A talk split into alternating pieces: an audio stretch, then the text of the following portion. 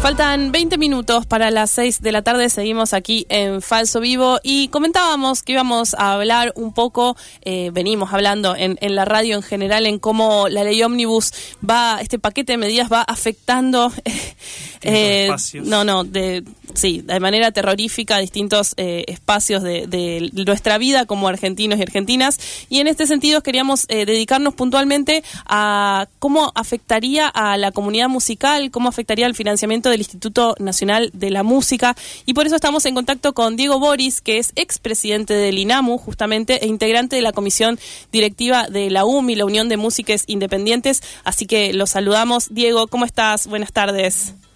Hola Lucía, hola Juan Ignacio, ¿cómo andan? Bien, gracias Por, por el contacto, Diego. La verdad que mm, nos eh, hemos contactado en otras ocasiones para hablar de temas más felices, pero nos parece importante conocer de, desde tu también tus años de, de, trabajo desde la INAMU y también por la ley eh, cómo afecta, de qué manera afecta esta este paquete de medidas a, al INAMU puntualmente. Sí, tal cual como bien vos venías eh, sosteniendo recién eh, afecta consensos generados en la sociedad de los últimos 40, 50 años y algunos en muchos más, ¿no? este, esta gran ley ómnibus que tiene un, un título medio grandilocuente, cuando hay un título grandilocuente hay algo ahí atrás raro, bases y punto de partida para la libertad de los argentinos. La verdad que se podría llamar, no, que yo, un, un texto delirante sí. para el análisis sociológico y hubiese sido más acertado. Pero bueno, nos tocó esta, digo, como sociedad, digo, y, y en, en, el caso nuestro como actividad cultural en general y como actividad musical, y hay que estar a la altura de las circunstancias.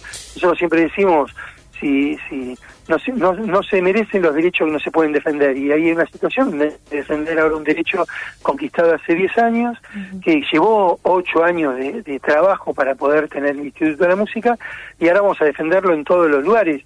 Eh, más allá de la opinión pública, de, de, de, los medios y de las adhesiones, en la Cámara de Diputados y Senadores, que es donde se, se va a jugar el partido, ¿no? Digo, el, el, sí. Sí. No, no, con... no nomás, perdón. no, eh, quería decir, porque lo que justo me preguntaste, ¿cómo afecta al INAMU sí. Este, este, este proyecto de ley? Eh, hace desaparecer el Instituto del Teatro, hace desaparecer el Fondo Nacional de las Artes, con lo cual claramente hay un odio y una perversión a todo lo que tiene que ver la, con las manifestaciones culturales que están por fuera de la lógica de mercado. O sea, claramente hay un fanatismo de la lógica de mercado y un, un, una especie de rencor hacia las expresiones artísticas, ¿no?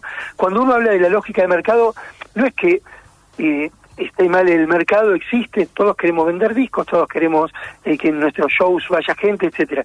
Pero si es solo la lógica del mercado la que determina la cultura que produce un país o la música, esa producción va más, más que ver con la competitividad, con el egoísmo, ¿no? Con el salvarse cada uno solo que con valores que tienen que ver con la música. En el caso del Instituto de la Música, lo de financia, le saca todo el dinero que tiene, que se logró en la Ley de Servicio de Comunicación Audiovisual, y por otro lado, no solamente eso, sino que eh, apunta a, a, una figura que realmente realizó eh, situaciones para la cultura muy grandes como la recuperación del catálogo de Music Hall, UNISO, ¿no? el fomento, ahora la agregadora digital, tantas cosas que permite una figura de estas características, ente público no estatal, la reduce a un programa de la Secretaría de Cultura, anulando la participación federal de los 24 referentes gubernamentales de las 23 provincias y de Cava, y también la, la participación y el protagonismo de las 80 asociaciones de músicos eh, y músicas de los distintos lugares del país. Toda gente que trabaja ad honorem, entendiendo esto, con lo cual no genera estructura, no genera costos, sino que es parte del compromiso que tienen con la actividad musical. Sí, eh, como para que tengamos una idea de qué es lo que se pone en juego, eh, vos podrías hacer, porque lo dijiste por ahí muy muy rápido y eh, porque querías hacer, digamos, digamos, eh, digamos, hablar de efectivamente todo lo que hacen, pero ¿cuál, cuál es la importancia o qué, cuál es la acción que, que, que, que es la que se está viendo hackeada, digamos? O sea, ¿cuál es la, la, primero la función y bien qué hace este fondo? ¿Cómo Son funciona? Dos, eh, en dos sentidos. Por un lado, el financiamiento, o sea que el instituto, cuya principal eh, fomentar la actividad musical, está bueno para marcar de trazo grueso. El Ministerio de Cultura de Nación, la Secretaría de Cultura de Nación, tiene como función hacer cultura para la sociedad. Los organismos de fomento, como el Instituto de la Música, Instituto de Cine, Instituto de Teatro, tienen que hacer política cultural para la actividad, en el caso de la música para la música, el teatro, etcétera, no para la sociedad. Son roles diferentes. En el proyecto de ley claramente el que lo escribió no tiene ni idea de para qué existen los institutos por la forma que está redactado. Entonces el instituto da fomento, fondos para qué? Para poder producir en mejores condiciones, para poder audiovisuales, para girar, para tocar en vivo, ¿no? Para todo lo que tenga que ver producir y claramente no es que le puede dar para toda una producción, pero sí por ahí para el 25, el 30% del costo de una producción, que hace que esa producción se pueda realizar con mejores herramientas profesionales. Todos los años se fomentan unos aproximadamente entre 1.500 y 2.000 proyectos artísticos en todo el país.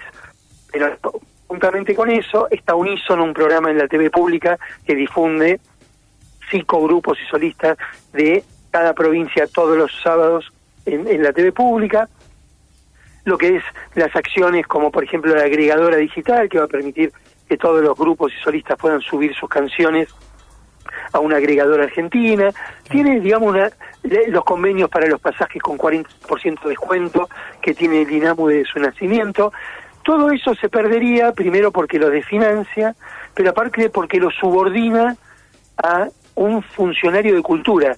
El, en el caso del Dinamo, el Dinamo no tiene ninguna denuncia en nueve años de otorgar fomento. ¿Por qué? Porque los que participan en, la elección de los beneficiarios son 80 asociaciones de músicos y de músicas que tienen personalidad jurídica o gremial en las diferentes provincias, ¿no? De hecho, Cubil Músicos Independientes es una de las organizaciones que está al principio. De aquí de Rosario, exactamente. Claro, de ahí, de ahí de Rosario. Digo, hay muchísimas, son 80 asociaciones. ¿eh? Eh, Suma de, de, Santa Fe, digo. Eh, entonces, ellos son los que eligen los beneficiarios, este, los, los consejos regionales, y es tan responsable el trabajo que en nueve años no hubo una sola denuncia de nadie que se haya quejado porque se dio un subsidio mal otorgado. Y todo esto que estoy diciendo, este protagonismo asociativo territorial en la elección de los beneficiarios, va a quedar, digo, en manos de un funcionario de turno que va a decidir eh, primero, cuál es el presupuesto del INAMU y segundo, a quién hay que darle el beneficio. Mientras por un lado tienen un discurso que hay que privatizar todo, el INAMU, que es un ente público no estatal, lo quieren estatizar. Un delirio realmente.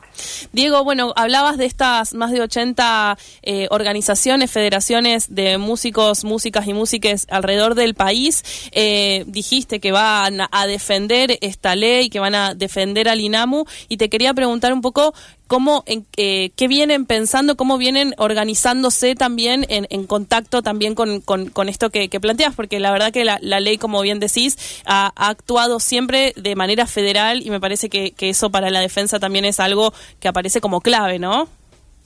Eh, tal cual, Lucía. Justamente ese es uno de los puntos que se va a trabajar. La ley va a pasar por diputados y por senadores.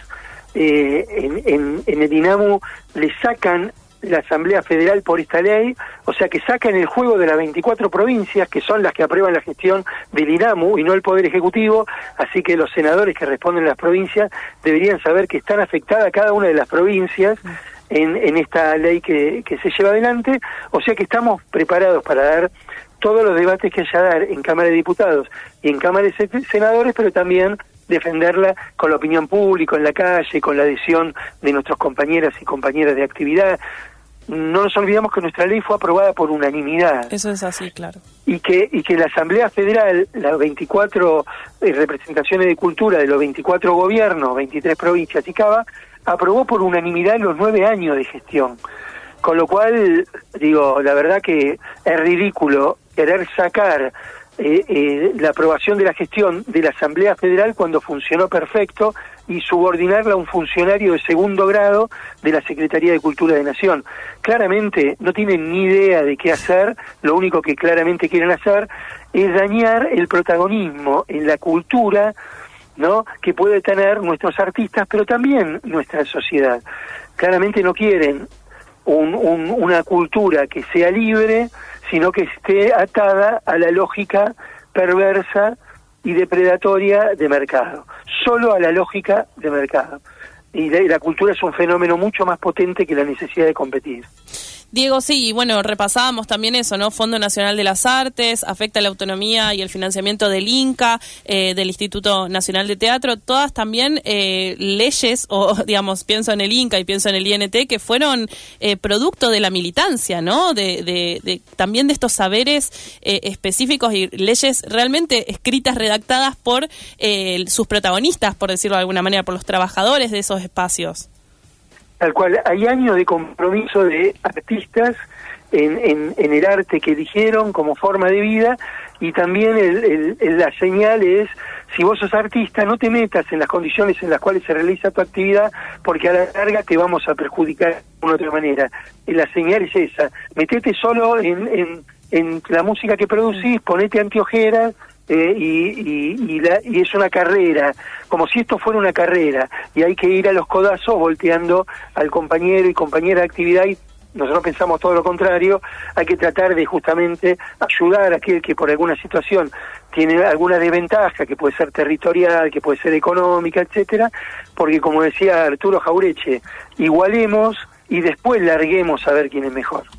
Diego, te agradecemos muchísimo el contacto con Radio Universidad de Rosario. Te mandamos un abrazo muy fuerte y bueno, eh, eh, cuenten con nosotros para, para acompañar también en esto. Muchísimas gracias. Mañana vamos a estar sacando un comunicado con la mesa de la industria de la actividad musical, con más de 70 asociaciones, pero también con muchísimos artistas muy representativos. Muchas gracias. Un abrazo. Pasaba Diego, Diego Boris, expresidente de INAMU e integrante de la comisión directiva de la Unión de Músicos Independientes de la UMI, que justamente nos contaba, nos compartía el estado de situación del INAMU a partir de los efectos de esta ley ómnibus presentada esta semana por el presidente Javier Milei.